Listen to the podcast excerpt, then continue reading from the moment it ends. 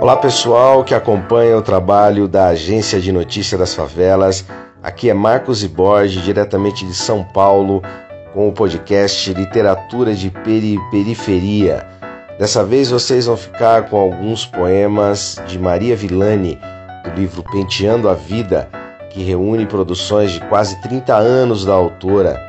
Desejamos boa audição, espero que gostem. Um grande abraço.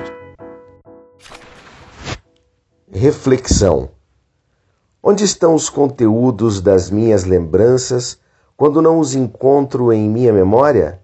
Onde está a minha memória? Minha memória está em minha mente?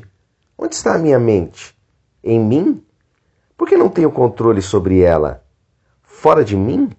Sendo assim, perco a ela ou ela pede a mim? Me perco nas ruas, me perco na chuva, me perco nas curvas, me perco na lua, perco-me em ti, perco-me no suor do dia, perco-me na licitude das normas gramaticais. Me perco na dura obrigação de viver e perco-me no aprisionamento de uma linguagem que nada diz a não ser convenções. Me encontro no desencontro e desencontro-me no encontro das armadilhas conceituais regras que enjaulam a criatividade. E na dura obrigação da sobrevivência, da comunicação, encontro lenitivo nos jogos de linguagem. Bendito seja Wittgenstein. O nexo da morte. Morrer de nexo ou viver sem nexo?